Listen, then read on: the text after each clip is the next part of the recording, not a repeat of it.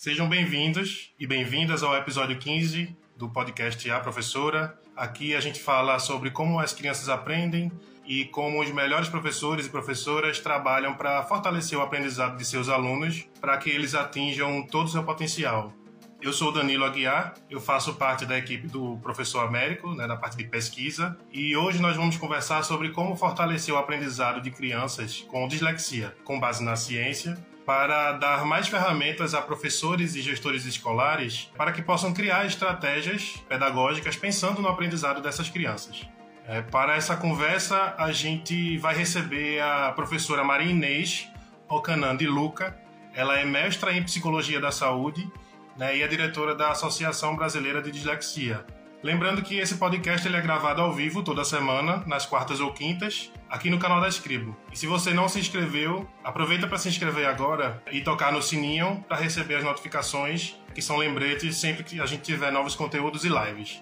Antes da gente começar, eu gostaria de agradecer algumas pessoas né, que adquiriram é, e deixaram reviews do livro A Professora. É, gostaria de agradecer a Ariane, Neiri, Neirivane, Marcelo, Kátia e Marili, muito obrigado pelos reviews. Os reviews são muito importantes para nós, para a gente né, saber produzir cada vez mais conteúdos né, do interesse do nosso público e que ajudem a construir e, e, fortalecer e formar alunos e profissionais cada vez melhores. Vamos lá chamar a professora Maria Inês agora. Olá, professora. Consegue me ver? Me ouvir? Boa noite, consigo. Tá ótimo. Embora o Instagram esteja um pouco instável hoje, né? Eu ouvi essa notícia e já teve uma quedinha aí, mas vai dar tudo certo. com certeza. Boa noite, obrigado por conversar com a gente aqui, é, obrigado por topar dispor do seu tempo, né, para conversar com o nosso público. Obrigada pelo é, convite. Nada, que é isso, é um prazer. É, antes de, de começar propriamente, a gente gosta de pedir né, para os convidados e convidadas se apresentarem, falarem um pouco da sua trajetória, né, falarem das pesquisas que fazem, dos interesses né, profissionais. Então, conta para a gente um pouquinho da sua história, por favor. Bom, eu sou Inês de Luca, para economizar, que o nome é comprido. É, estou há 20 anos trabalhando com dislexia por causa do meu filho. Eu sou psicóloga e neuropsicóloga, mas foi a partir da identificação da dificuldade de meu filho que eu fui atuar na, na área da psicologia, isso há 20 anos atrás. Então, o meu interesse sempre foi o transtorno de aprendizagem mesmo. É, inclusive, eu só era formada em psicologia e depois dessas dificuldades do meu filho é que eu fui atrás de fazer eh, especialização, pós-graduação, mestrado, sempre voltado às pesquisas com a dislexia. Então passou a ter assim uma importância grande também na minha vida profissional. Essa, o fato de eu ter uma pessoa com dislexia não é uma só, né? Meu marido também tem dislexia. Então estou é, construindo uma vida profissional em cima dessas dificuldades, em cima de pesquisar, de entender e também de passar informação, porque eu acho que isso é bastante importante. Essa é uma das nossas missões, né? É aprender para poder ensinar. Perfeito, professora. Obrigado pela resposta. É, eu acho que a gente pode introduzir essa conversa né, pelo termo principal, né, dislexia. Como é que a gente pode definir a dislexia? A dislexia é um transtorno de aprendizagem, não é simplesmente uma dificuldade, é um transtorno de aprendizagem que tem origem neurológica. Então, há, existem alterações no cérebro de uma pessoa que tem dislexia, tanto neurobiológicas quanto funcionais, que afetam a questão da aprendizagem e do desenvolvimento da leitura, da escrita e, consequentemente, a questão da compreensão do texto. E isso se dá com pessoas que têm inteligência normal, que não têm nenhuma privação sensorial, então eles enxergam bem, eles ouvem bem, eles têm a coordenação motora suficiente para isso, mas tem um atraso na aprendizagem da leitura e da escrita. Perfeito. Na dislexia, como é que a gente, como é que os profissionais identificam, né? Quais, entre aspas, quais seriam os sintomas da dislexia? A princípio, quando a criança nasce, parece que está tudo normal, está tudo adequado. A gente começa a perceber alguns pequenos atrasos no desenvolvimento motor dessa criança, na questão do andar, na questão do falar, mas são pequenos atrasos que o pediatra acalma sempre a mãe, dizendo que é o jeito daquela criança, que ela tem um, um processo um pouquinho diferente. Mas a hora que começa a chegar a questão da alfabetização é que esses sinais vão ficar mais evidentes. Aí é o professor que geralmente vai chamar os pais para indicar que essa criança não está acompanhando a classe. Então, a primeira queixa será esta: que ele não está acompanhando a classe, que ele tem dificuldade com rimas, que ele não reconhece adequadamente as letras, às vezes os números também, que ele se eh, esquiva de atividades que envolvam leitura se nega muitas vezes a fazer essas atividades. Então, o professor começa a ver através desse momento uma diferença no desempenho desse aluno comparando com outros alunos que não tenham o, o, transtorno. Às vezes, em casa, os pais não percebem tão nitidamente, porque provavelmente um dos pais tem dislexia, porque ela é genética e hereditária. Então, eles vão sempre estar falando assim: ah, ele parece o pai, ele parece a mãe, ou ela parece a mãe ou o pai. Então, é o jeito deles, é assim que eu fui quando, quando eu entrei para a escola. Então, quando entra na escola, é que há uma comparação com outros indivíduos da mesma faixa etária e, e mesmo nível socioeconômico, né? Porque as escolas são é, de pessoas que moram ali nas proximidades, ele começa a se destacar desta forma negativa, né? Porque não está tendo um desenvolvimento adequado. Então, é geralmente nessa faixa que os pais são chamados a conversar, a, a entender melhor o que acontece. E aí, muitas vezes, é indicada uma avaliação multidisciplinar para identificar de fato se é uma dificuldade ou se é um transtorno. Porque se for uma dificuldade, simplesmente, faça uma intervenção e esse aluno passa a ter um desenvolvimento é, mais adequado. Agora, se for um transtorno, faça uma intervenção, de, é, reforço através de fono, através de psicopedagoga, é isso que eu chamo de intervenção, né? E mesmo assim, ele desenvolve, mas ainda não está na mesma velocidade dos outros alunos da mesma sala. Eles têm assim um atraso, vamos dizer assim, é, relativo a dois anos na aprendizagem. Veja bem, não tem nada a ver com inteligência, não tem nada a ver com outras habilidades. Mas na questão da alfabetização, eles se mostram com um atraso aproximado de dois anos. A senhora tocou na, na, na questão do, de, de, toda a parte de atendimento que envolve, né? Uma vez que, que é identificado que existe uma questão. Como é que como é feito, como é esse trajeto de, do diagnóstico até os profissionais que passam a acompanhar essa criança disléxica? É, um, é uma trajetória difícil, viu? Porque é, como existe ainda falta de informação, tanto nas escolas como na sociedade, muitas vezes não se pensa de imediato numa dificuldade de aprendizagem ou num transtorno de aprendizagem. Então, muitas vezes, esses pais são encaminhados primeiro para uma psicóloga, aí para ver que provavelmente é, fosse uma questão emocional, aí depois mandam para o neuro, aí depois mandam para a fono, e aí esses, esses pais vão fazendo uma peregrinação em vários profissionais e não conseguem um diagnóstico, porque quando é visto isoladamente cada uma dessas habilidades, é, a princípio não se percebe uma diferença grande. Então, vai no neurologista, está ah, tudo adequado. Vai na fono, não, ele fala direito, embora a fono tenha que avaliar outras questões além da fala. Mas às vezes só se observa isso.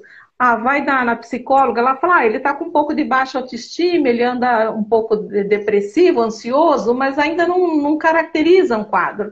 Então, para a gente fechar um diagnóstico mesmo, é necessário que é, os pais procurem uma equipe multidisciplinar. Essa equipe deve conter uma neuropsicóloga, uma fonoaudióloga, uma psicopedagoga, e devem ser feitos alguns exames médicos para a gente ter certeza de que as entradas sensoriais estão adequadas. Então, a gente costuma pedir lá na BD, no SEDA, é, uma avaliação de audiometria, de processamento auditivo, é, uma avaliação oftalmológica e neurológica, para descartar qualquer outra questão. E face a avaliação é, fonoaudiológica, psicopedagógica e neuropsicológica para identificar as questões que estão alteradas. E depois desse processo todo é que é feito o diagnóstico e aí são chamados os pais para nós fazermos uma orientação a eles do que, que foi identificado, qual é a melhor intervenção e quais são as estratégias que a escola deve passar a utilizar para que essa criança comece a aprender com uma maior tranquilidade. Isso é possível fazer a partir de 8, 9 anos. Só que nós estamos num processo agora de pós-pandemia. Então, nós tivemos aí dois anos em que essas crianças não receberam a estimulação adequada. Então, quando chega uma criança de 8, 9 anos, a gente vai prestar uma atenção maior a essas dificuldades para perceber se foi uma falta de estímulo ou se de fato ali existe um transtorno e se já é possível fechar um diagnóstico de transtorno. Quando existem muitas características, mas ainda existem dúvidas em relação ao, ao diagnóstico em si, nós até podemos classificar essa criança como uma criança de risco, risco para a dislexia, ou risco para um transtorno de aprendizagem. E aí recomendamos que seja feita uma estimulação por um ano, um ano e meio, para verificar o resultado após essa intervenção. Se a gente observar que após essa intervenção, essa criança evoluiu muito, muito bem e rapidamente, a gente pode até descartar a questão do transtorno. Mas se a gente verificar que foi feita a intervenção, ela foi estimulada e o progresso houve, mas foi lento, então a gente reavalia a parte fonoaudiológica e psicopedagógica depois de um ano, um ano e meio, ou até dois anos, e aí sim poderá fechar o diagnóstico e é, um diagnóstico seguro, né? Para não, não ter possibilidade de um falso positivo ou um falso negativo. Chega lá a indicação de um neuro falando assim, olha, o neuro já, já disse que ele tem dislexia. E algumas vezes a gente faz a avaliação e a gente vê que aquela criança tem uma deficiência intelectual. Então, uma avaliação de um dos profissionais só não é suficiente, não é seguro fechar um diagnóstico com um profissional só. Por isso que a gente recomenda que seja uma avaliação é, interdisciplinar e multiprofissional. E o que quer dizer esse interdisciplinar? Uma equipe que esteja junto, que esteja no mesmo prédio, no mesmo contexto, no mesmo nível de conhecimento, porque aí é, vai ser mais segura essa discussão de caso do que fazer, ah, eu vou no fono não sei da onde, na psicopedagoga de outro lugar, na psicóloga de outro lugar, e depois eu levo o relatório para um só fechar. Não dá para funcionar assim. A gente tem que ter uma discussão de caso, onde a gente vai ver tudo o que aquela criança realizou, onde estão as falhas, onde estão as habilidades também, porque eles têm habilidades, não é? Então, gente, isso vai servir de base para a gente depois orientar a família e a escola. Eu fiz uma breve pesquisa né, antes dessa nossa conversa e eu vi que há uma certa dúvida. A dislexia tem, ela pode ser confundida com outras dificuldades ou outros transtornos? Existem semelhanças sim, ou diferenças? Como é que acontece? Como, apesar de ser pouco conhecida, a dislexia é um dos transtornos mais conhecidos. Então, toda vez que a criança apresenta uma dificuldade na aprendizagem, já se pensa em dislexia. Então, tem muitos transtornos que, que levam a uma dificuldade na aprendizagem, mas nem todos serão dislexia, por isso a necessidade de uma avaliação. Então, pode ser um transtorno amplo, quando não envolve só leitura, escrita e compreensão, tem outras dificuldades envolvidas. Pode ser uma deficiência intelectual, que por isso que não está se desenvolvendo. Ele pode ter um TDAH sem a dislexia, porque é possível ter as duas coisas juntas, mas ele pode ter só o TDAH que é o transtorno do déficit de atenção e hiperatividade. Ele pode ter outros transtornos, tem o transtorno não verbal, às vezes até o autismo, quando ele é mais leve, leva a dificuldades de aprendizagem, então pensa-se a princípio em dislexia. Então, por isso que a gente tem que entender um pouquinho dos outros transtornos também para poder avaliar é, o melhor é procurar logo uma equipe multidisciplinar para evitar esse pinga-pinga, né? Porque é um custo, né? É, é oneroso estudo, tanto financeiramente quanto emocionalmente. Porque a gente observa que as crianças começam a se desacreditar.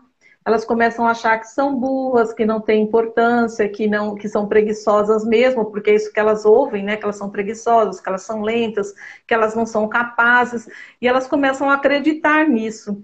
E quando a gente faz a avaliação de um adulto, e é possível fazer avaliação em adulto, né, para identificar a dislexia, o que a gente mais observa são questões emocionais presentes. Eles desenvolvem invariavelmente transtorno de ansiedade e depressão, porque começam a não entender como é que eles funcionam, como é que eu sei aquela matéria, eu ensinei até para o meu colega e chega na hora da prova eu não consigo colocar aquilo que eu sei, aquilo que eu estudei, aquilo que eu ensinei até para meus colegas. Então eles passam a se desacreditarem como pessoas, como indivíduos. E então é por isso que é importante que a gente faça uma avaliação o quanto antes possível. Sim né, para que logo se faça a recomendação das intervenções e ele possa ser atendido nas suas necessidades. O que difere dislexia da desortografia? Seria a leitura?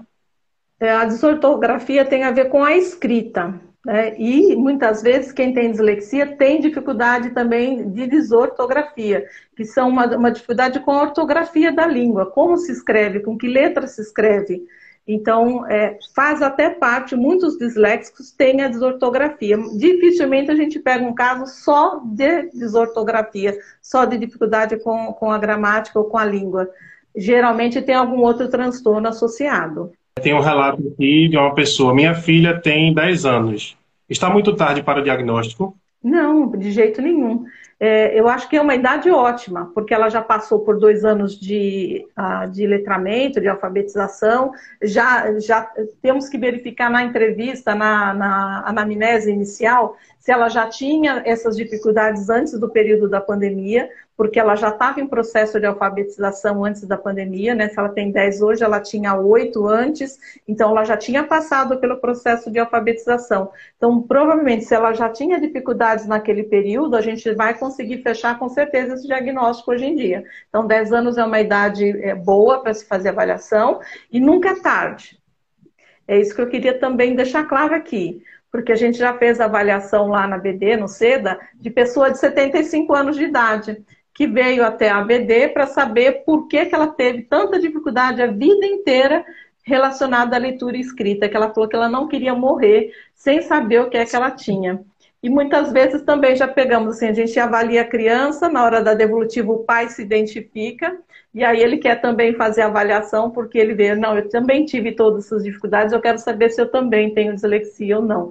Então nunca é tarde. E sempre é possível fazer um acompanhamento para que melhore essa questão da leitura escrita. Então, a gente tem a, a, a neuroplasticidade ativa mesmo na vida adulta, até perto da gente morrer, a gente vai estar tá tendo possibilidade de acionar outras regiões cerebrais e melhorar os nossos processos de leitura escrita. Então, sempre é tempo. Se é uma coisa que te angustia, porque muitas vezes eles me perguntam, eu devo fazer o diagnóstico? Eu falo, olha, você já se formou, tem uma profissão, isso te traz angústia ainda hoje em dia? Se traz, vamos fazer avaliação para tirar isso da frente. Se você está bem resolvido, se você não acha que isso seja um empecilho na sua vida, que não está, não está te atrapalhando mais, porque eles desenvolvem estratégias, né? Então, tudo bem, não é necessário fazer. Mas se é uma coisa que te traz angústia, a gente percebe quando a gente dá devolutiva, os adultos invariavelmente choram, porque eles se sentem aliviados, eles se sentem compreendidos, eles sentem que agora sim o mundo tem um significado diferente para eles eles vão compreender melhor a eles mesmos e até outras pessoas da família também. Então, se está num processo de angústia, faz sim avaliação, independente da idade. Entendi, muito bom, professora. É, nosso público aqui na Escribo é mais da área, em sua maioria, da área da educação, né? Então, nós encontramos professores, professoras, gestores escolares. Inclusive, queria agradecer os que estão nos acompanhando hoje, que estão assistindo na gravação também, que a, a, essa conversa vai ficar disponível é, nos no nossos canais. É, uhum. É, estudantes de licenciaturas, né, de, de pedagogia. É, Ai, eles então, são pensando, fundamentais nesse processo. é, justamente, a pergunta seria como, como professores, como ou os profissionais em formação ainda devem lidar ou podem lidar com estudantes né, disléxicos, com alunos disléxicos. Tá. Então, a primeira coisa é ter paciência. É primeiro observar, ver como aquela criança está saindo, onde ela vem apresentando dificuldades e tentar estratégias diferenciadas. Então, muitas vezes, ele não consegue expressar no papel aquilo que ele sabe de fato. A escrita dele fica confusa, falta letra, às vezes troca letras no, no, no, meio da palavra, às vezes substitui por uma palavra que não é adequada para aquele contexto. Então, a, a, resposta escrita muitas vezes não é suficiente. Então, permitir esse aluno que ele responda oralmente, que ele faça trabalhos complementares, que ele fique mais próximo do professor para que ele possa tirar as suas dúvidas e que para o professor também possa observá-lo mais de perto. Então, a princípio, é oportunizar estratégias diferenciadas, porque daí ela já vai perceber se ele se sai melhor ou não, independente dele ter o diagnóstico ou não, ela oferecendo oportunidades diferenciadas para ele, ela vai conseguir observar se ele de fato é, se sai melhor oralmente, se ele consegue, quando você lê o texto para ele, se ele consegue compreender melhor. Então a gente pede que o professor leia o texto, a prova, os enunciados, porque quando ele está lendo, ele gasta toda a energia dele na decodificação e leva muito tempo para isso. E muitas vezes ele faz alguma troca de uma palavra ali no meio, fica confuso, ele tem que voltar e reler. Isso acontece duas, três vezes, quatro vezes no mesmo texto. Isso leva muito tempo. Agora, quando ele ouve outra pessoa lendo para ele, a compreensão é muito mais rápida e aí ele elabora uma resposta de uma forma muito mais rápida. Então, as base, a base mesmo para o professor é, a princípio, ler os enunciados, propiciar que ele responda oralmente que, e dar mais tempo para ele responder as provas quando precisa que seja por, por escrito. Que aí você já vai perceber que o desempenho dessa criança já começa a, a se diferenciar do desempenho que ele tinha anteriormente. Perfeito. É, a forma como o professor avalia os alunos disléxicos é, pode ser a mesma dos alunos que não são? É, de preferência, não. A gente recomenda, sim, que eles façam uma, uma prova em sala separada, com alguém lendo a prova para eles, eles tendo mais tempo para fazer a prova, que a prova seja mais clara, mais concisa, com os enunciados menores, com uma letra mais clara, porque às vezes o professor usa uma letra que parece letra de mão, e é, mesmo quando é feita no computador, né, aquelas letras que parecem letra de mão, é, confundem mais o aluno que tem dislexia, eles levam mais tempo a, a entender, então é interessante que a prova tenha até menos questões, então vamos supor, uma prova que tenha 10 questões para os outros alunos. Para quem tem dislexia, a gente orienta que faça uma prova com sete questões, as mesmas questões, só que três a menos. E é, ele vai, conseguir, ele vai conseguir se expressar melhor, porque ele vai ter menos questões, ele vai ter mais tempo para pensar a respeito da resposta, vai responder com mais adequação. E valer a mesma nota do que a, a, valeria para os outros alunos. Vale 10? Então, para ele também vale 10, só que ele responde 7 questões ao invés de responder 10 numa letra que seja legível, com um espaçamento um pouco melhor, que não se use frente e verso na prova, porque cada vez que ele volta para ler, ele vai se perder, ele esquece a linha que ele estava, aí ele vai perder muito mais tempo. Então, se puder fazer uma página por vez, né, na, que ele possa folhear somente e não ficar virando, também facilita muito. Então, as avaliações preferencialmente devem ser sim de uma forma diferenciada para quem tem dislexia. É, a senhora deu um exemplo bom aí de, de avaliação. Eu estava me perguntando, a senhora poderia dar alguns exemplos de atividades ou de brincadeiras né, voltadas ao ensino de crianças disléxicas? Existe alguma, emendando aí a pergunta, existe alguma abordagem que seja mais é, adequada ao ensino de crianças com dislexia? Para alfabetização um método fônico, onde você vai ensinar para eles o som de cada, eh, de cada fonema, o som, para depois ensinar o grafema, que é a escrita. Ensinar pistas para que ele compreenda a diferença de um e de outro, porque o P, o B, o Q são muito parecidos para eles auditivamente. Então ele tem que ter outras pistas. Como é que é a, pronúncia daquele fonema?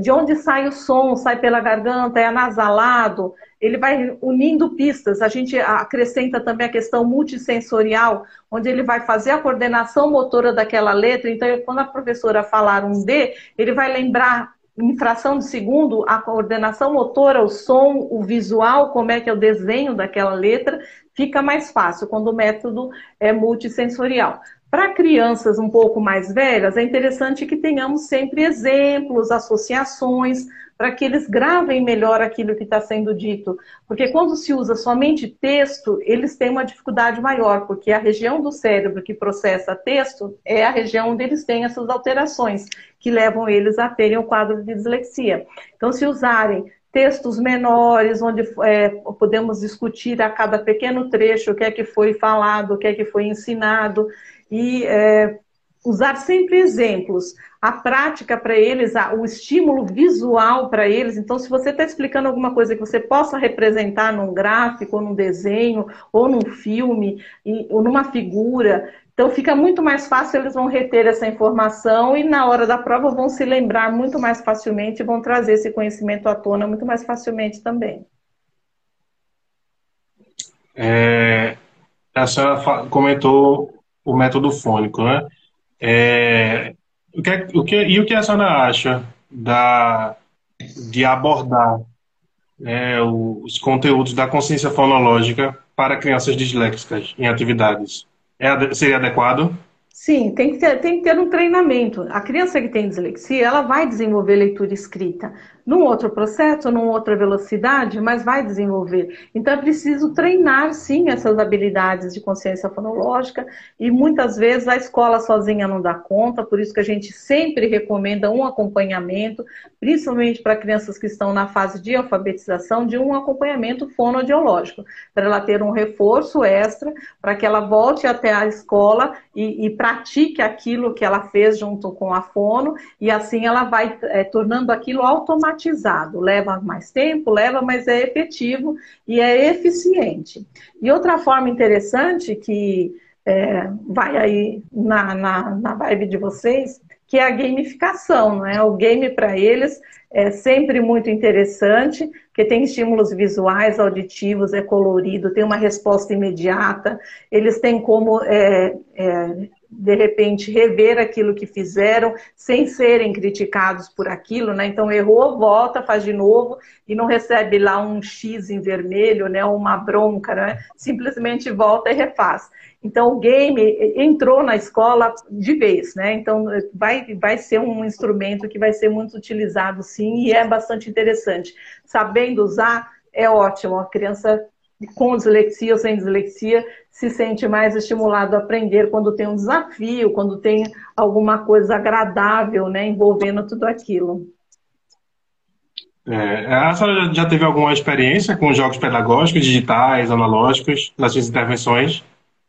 É, assim, eu não faço intervenção, eu faço avaliação, mas as minhas amigas lá da, da, da BD que fazem intervenção, elas sempre citam muitos games que elas utilizam que ajudam na questão da memória, ajudam na questão da atenção, da própria alfabetização, onde tem jogos que você tem que identificar a letra né, e vai passando de, de, de fases, ajudam com a matemática. Então, elas sempre se utilizam, sim, de jogos para é, facilitar essa questão da aprendizagem e melhorar o desempenho dessas crianças. E elas têm visto e observado e trazido essas informações nas nossas reuniões de que tem sido muito eficiente de fato.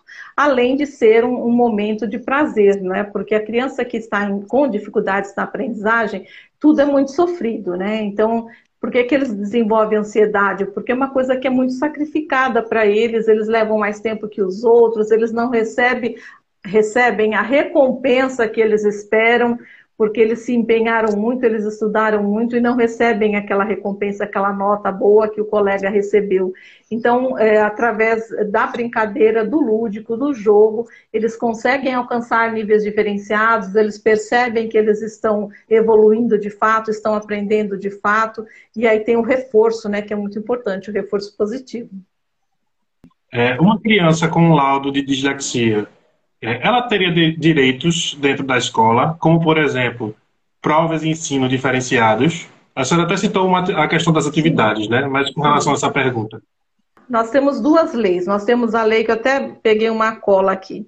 a Lei 17.465, que é de São Paulo, que protege essa questão das crianças com dificuldades de aprendizagem, mas nós temos uma lei que é federal, que foi assinada agora em novembro de 2021, que é a 14.254-21, que orienta as escolas que é, as crianças devem ser identificadas e devem receber o, o acompanhamento adequado quando são identificadas com dislexia e TDAH envolve esses dois transtornos. Então, nós temos sim uma lei que falta ainda regulamentação, falta dizer como, quem, onde, como, mas ela já tem a garantia. Então, se vocês derem lá um Google com a Lei 14.254-21, vocês vão observar que já tem lá preservado o direito da criança que tem dislexia e TDAH, de ter um, um ensino diferenciado e uma avaliação diferenciada.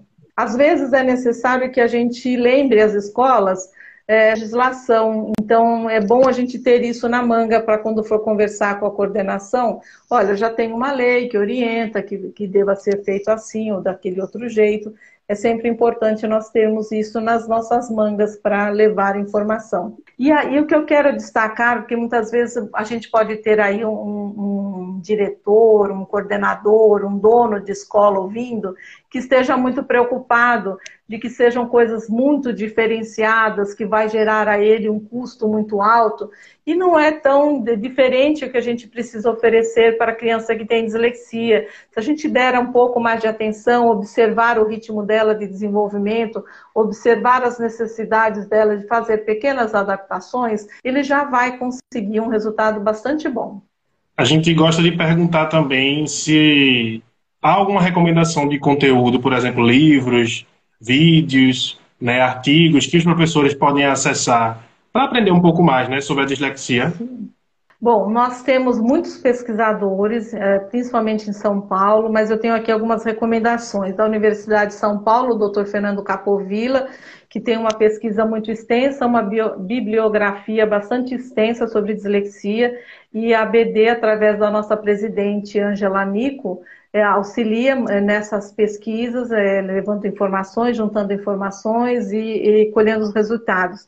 No Rio de Janeiro, na Universidade Federal, nós temos a Renata Mozinho, no Rio Grande do Norte, a Cíntia Salgado, em São Paulo, de modo geral, também nós temos a nossa querida é, diretora Alessandra Seabra, que é, tem um, um, também uma bibliografia bastante extensa de pesquisa, e a ABD, de modo geral, também colabora com universidades do Brasil inteiro e até fora do Brasil, em Portugal, por exemplo, enviando dados do que a gente tem observado nas nossas avaliações. Então, isso em termos de pesquisa científica, para você, vocês buscarem por, por esses nomes para identificar as pesquisas que eles têm em andamento. Em relação a livro, eu tenho um livro aqui, olha, Como Lidar com a Dislexia, que foi elaborado pela nossa presidente Angela Nico e a nossa neuropsicóloga, que é a Áurea Stavale, que traz aqui de uma forma bastante é, fácil de compreender, então, para pessoas que não são pesquisadores, para pais, para professores, que queiram ter uma noção melhor do que seja a dislexia, fácil de entender, numa linguagem fácil e com dicas também de, de estratégias para lidar com essas crianças. Então, é uma boa leitura que eu acho que consegui entender bem. Agora, quem quiser chorar um pouquinho, eu vou indicar um, um filme que é bastante interessante, que é lindo, é um filme indiano que chama Como Estrelas na Terra. Lá mostra uma criança com dislexia é, antes da, de, de, ter a identificação e depois de ter a identificação, com o professor que entendia da dificuldade, com o professor que não entendia da dificuldade, qual foi a diferença e qual foi o desenvolvimento dessa criança, além de ser um filme colorido, lindo, porque filmes indianos têm muito disso, né, do colorido, né. Então é um filme que eu recomendo que todo professor deva assistir, porque mostra muito bem como é possível ensinar uma criança que tem dislexia. É, qual é o ganho de se fazer uma avaliação, uma intervenção é, com uma criança que tenha dificuldades de aprendizagem? Além da gente identificar o que ela realmente tem e orientar para uma intervenção adequada, o que a gente observa de imediato é um ganho de autoestima. Ele, se, ele consegue perceber melhor o que, quem ele é, o que ele é e o que ele pode. Porque quando o indivíduo não recebe essa avaliação, essa intervenção, o que a gente tem observado é que muitos deles evadem da escola, eles deixam de frequentar a escola, eles deixam de concorrer em Enem, vestibular, porque se acham incapazes. Então, muitas vezes não, não, não, não assim, uma dificuldade com entrevistas de emprego, então, inclusive, é uma, é uma bandeira que a gente está levantando agora em relação à empregabilidade, para que a sociedade tenha um olhar diferenciado também para admitir essa, essas pessoas como colaboradores, porque a gente pode estar perdendo talentos. Nem todos são gênios, eu não estou aqui afirmando que todos são Albert Einstein, que todos são Tom Cruise, não estou glamorizando não a dislexia, mas eu tenho certeza que todos são capazes, todos são inteligentes, porque inclusive a questão da inteligência é um fator de exclusão. Se a gente faz a avaliação da inteligência e ele não tem uma inteligência pelo menos dentro da média, já se exclui a possibilidade de que ele tenha dislexia. Então, quando eu dou a devolutiva para os pais, eu chamo a criança e eu explico para eles, eu já falo parabéns, você tem dislexia. Ele fala, por que parabéns? É porque no mínimo você é inteligente. Então, pra, porque eu falo, porque para ser disléxico tem que ser inteligente. Então, isso também já levanta um pouco o moral da criança, não é? Então, eles são capazes, a gente pode estar perdendo aí alguns talentos, porque eles são inovadores, eles propõem soluções diferenciadas para algumas questões de grande dificuldade. Existem empresas que, inclusive, pedem é, anunciam quando precisam de algum colaborador, eles pedem que essa, essa pessoa tenha o diagnóstico de dislexia. E são empresas como a NASA, a Google, a Microsoft, eles procuram indivíduos que pensem diferente, porque eles querem soluções diferentes também inovadoras. E muitos deles vão muito por esse caminho mesmo. É, a, disle a dislexia pode vir associada a outras doenças ou transtornos Geralmente tem associação, sim, com o TDAH, como eu já falei antes, né? Ela pode estar associada também a quadros de ansiedade, de depressão, de desortografia, de disgrafia, de alterações de processamento auditivo, que é quando a criança ouve bem, mas não processa bem o som. Por isso é que ela faz as trocas, o B pelo D, pelo Q, que são letras que têm um som parecido. Então, elas têm sim alguns quadros associados. É muito difícil a gente encontrar um disléxico puro, que não tenha nenhuma outra comorbidade junto, né? Comorbidade já quer dizer que está junto, mas é muito difícil a gente encontrar um que não tenha nenhum outro quadro associado.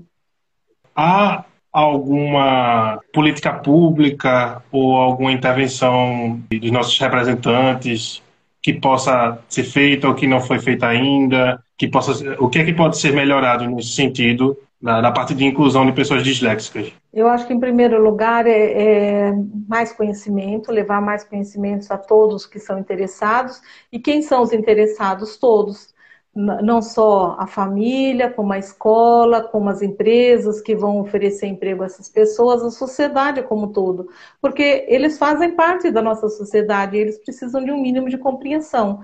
Então, levar conhecimento.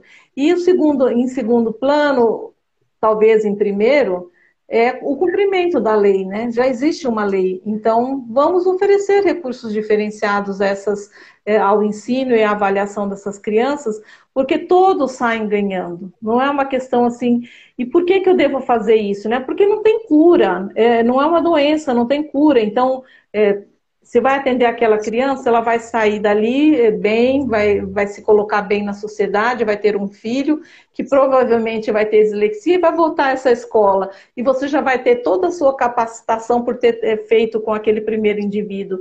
É uma coisa que não tem fim, é genética, hereditária, vão, vai ter para sempre isso. Então a gente tem que começar a fazer as adaptações necessárias. A gente não pode se esconder e nem fugir dessa responsabilidade. É assumir que precisamos fazer pequenas alterações e fazê-las. Quais seriam as dicas que a senhora daria para gestores, né, para professores, para famílias que desejam promover essa inclusão das crianças com dislexia? Então, em primeiro lugar, é buscar o conhecimento, buscar informação, treinar os, os profissionais que cuidam eh, dessas crianças, os professores. É, vai desde a pessoa que recebe essa criança na portaria lá da escola, ao pessoal de secretaria, aos professores, coordenadores.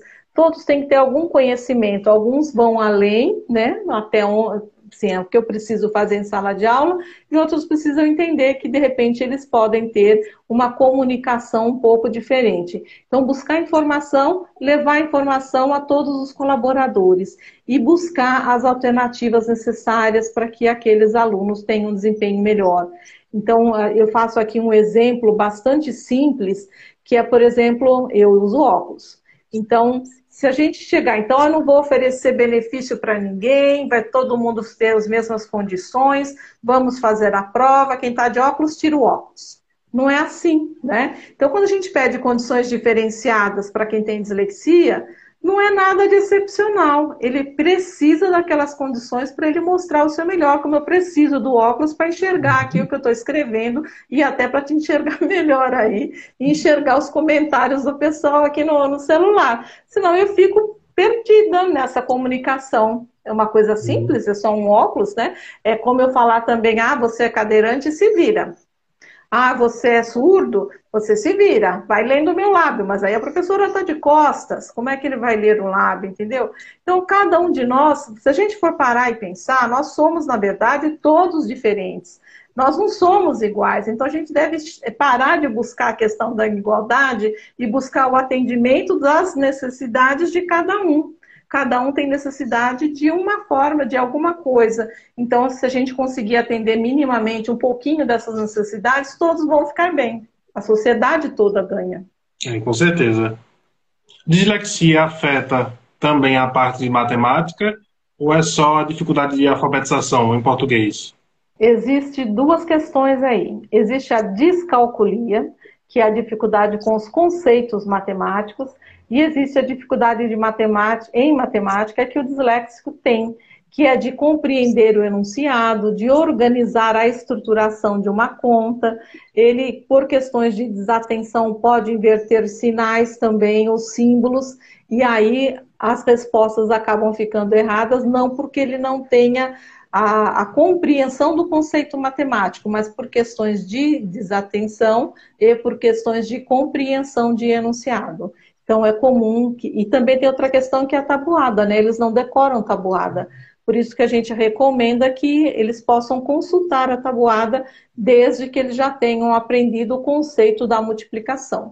Né? Porque eles levam muito tempo para realizar o cálculo, eles fazem a, tabula, a tabuada inteirinha na beiradinha assim da prova para chegar onde eles querem, então leva muito tempo. Então a gente orienta que eles possam consultar.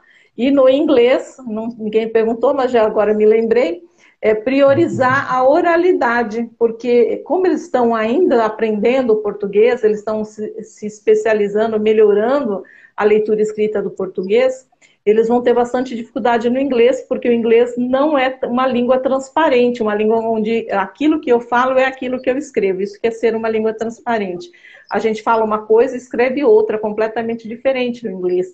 Então, eles apresentam bastante dificuldade no idioma estrangeiro, principalmente no inglês. Então, a gente pede para que as provas sejam feitas de forma oral, para que não, não, se não peçam ainda a questão da escrita, porque senão eles vão ficar confusos e acaba atrapalhando até a melhora no, no idioma português. Entendi. Tem um relato de uma pessoa aqui, Mili, no Instagram, Sou disléxica, tenho 46 anos e sinto que hoje estou com um pouco mais de dificuldade quando era mais nova. Isso realmente pode ocorrer? Sim, acontece pela questão da, da, da, do próprio envelhecimento do corpo, né? A gente vai tendo questões de memória mais importantes. Também acontece da demanda ser muito maior. Quanto mais velha, a gente vai armazenando mais informações ou vai sendo solicitado que a gente armazene mais informações. Então a gente tem que ocupar a nossa cabeça por muito mais tempo, com muito mais informações. E hoje nós estamos sendo bombardeados por informações 24 horas por dia. Então a gente recomenda que é, quem tem a dislexia tem que também dar um certo tempo para processar as informações que recebeu. Não só quem tem dislexia, como todos nós. Dar um tempo ao cérebro para que ele processe aquilo que ele viu, porque senão a gente vai sobrecarregando e ele vai eliminando coisas e às vezes elimina uma coisa que vai ser importante para a gente no futuro. Então é normal que quem tem dislexia, quando ficar um pouco mais velho, tenha um pouco mais de dificuldade pelas questões de memória mesmo e até de atenção, que acaba ficando também com muita demanda e acaba ficando com a atenção um pouco mais frágil. A senhora gostaria de fazer alguma consideração, algum comentário, abordar algum tema que a gente, por acaso, não tenha falado ainda? É, eu queria é, falar diretamente às professoras que não tivessem medo de oferecer condições diferenciadas aos seus alunos com dificuldades. Que muitas vezes, quando nós vamos às escolas, ela sempre pergunta o que, que o MEC acha dessas diferenças todas de avaliação e de ensino. E uma ocasião em que estava sendo desenvolvida uma cartilha de alfabetização que foi elaborada também pela nossa presidente Angela Nico, também com a Áurea Stavali, é uma cartilha que já tem acho que mais de 15 anos e que é utilizada para alfabetização de crianças com qualquer tipo de dificuldade. Elas estiveram no MEC para é, poder mostrar esse trabalho e oferecer esse trabalho para todas as escolas do país. E lá, então, aproveitando a oportunidade, a nossa presidente perguntou lá para um dos dirigentes lá no MEC o que é que eles achavam dessa questão, né? E a resposta foi o seguinte: o professor dentro da sala de aula é soberano. Então, teste sim, dê oportunidade, você vai ver como essa criança é, vai desenvolver, vai ficar grata, vai se lembrar de você como uma boa referência, porque eu tenho aqui, eu, eu sou canhota e fui muito discriminada, por incrível que pareça. A minha primeira professora não me aceitou por eu ser canhota, mandou que eu fosse tirada da, da, da classe, e uma segunda professora me acolheu. Então, essa memória que não tem nada a ver com dislexia, que é uma coisa mais simples, uma coisa que não importa como eu vou escrever, se é com a boca, com o pé, com a mão direita ou esquerda, foi muito significativo para mim. Eu guardei o nome dessa professora, eu lembro ainda hoje o nome dela. Então, assim, queira ser essa professora para esse aluno, essa boa memória, aquela que estendeu a mão, aquela que oportunizou e que facilitou a questão dele alcançar o sonho dele de o sonho acadêmico, seja ele qual for. É só isso que eu gostaria é, que elas fizessem. Muito bom, é isso mesmo. Pelo que eu vi aqui, eu acho que a gente cobriu uma boa parte né, da, da, das dúvidas do pessoal que está nos acompanhando. Eu vou ficar de olho caso depois da nossa conversa é, haja alguma dúvida, eu vou encaminhar seus contatos, na verdade.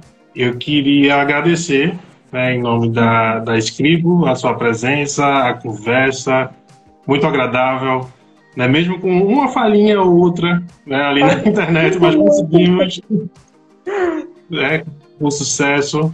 É, agradecer a sua disponibilidade, a, a, as informações aqui. Tenho certeza que quem nos acompanhou e que vai nos acompanhar na gravação saiu muito enriquecido dessa conversa. Nosso muito obrigado. Eu é que agradeço. Uma grande noite a todos vocês e sejam valentes e continuem caminhando nesse caminho de ajudar aqueles que têm necessidade diferenciada, seja ela qual for.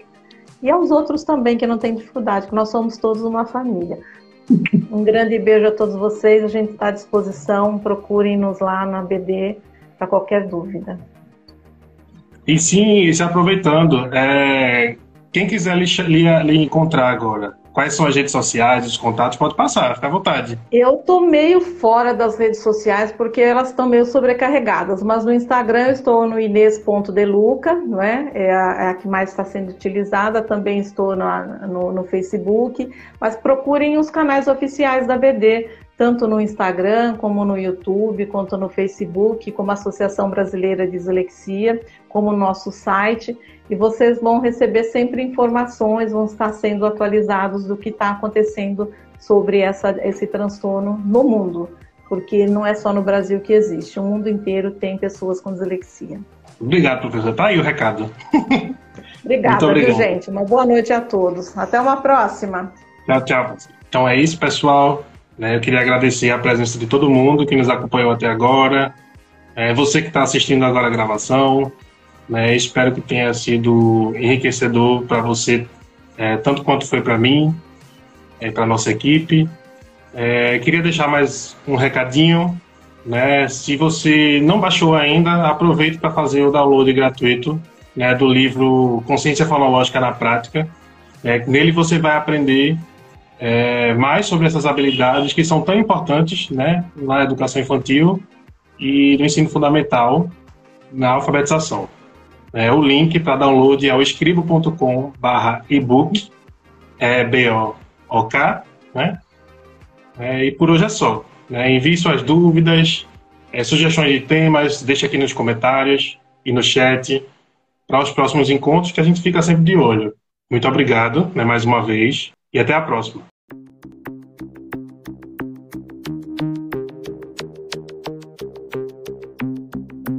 Juliana foi finalmente nomeada para ensinar na rede municipal.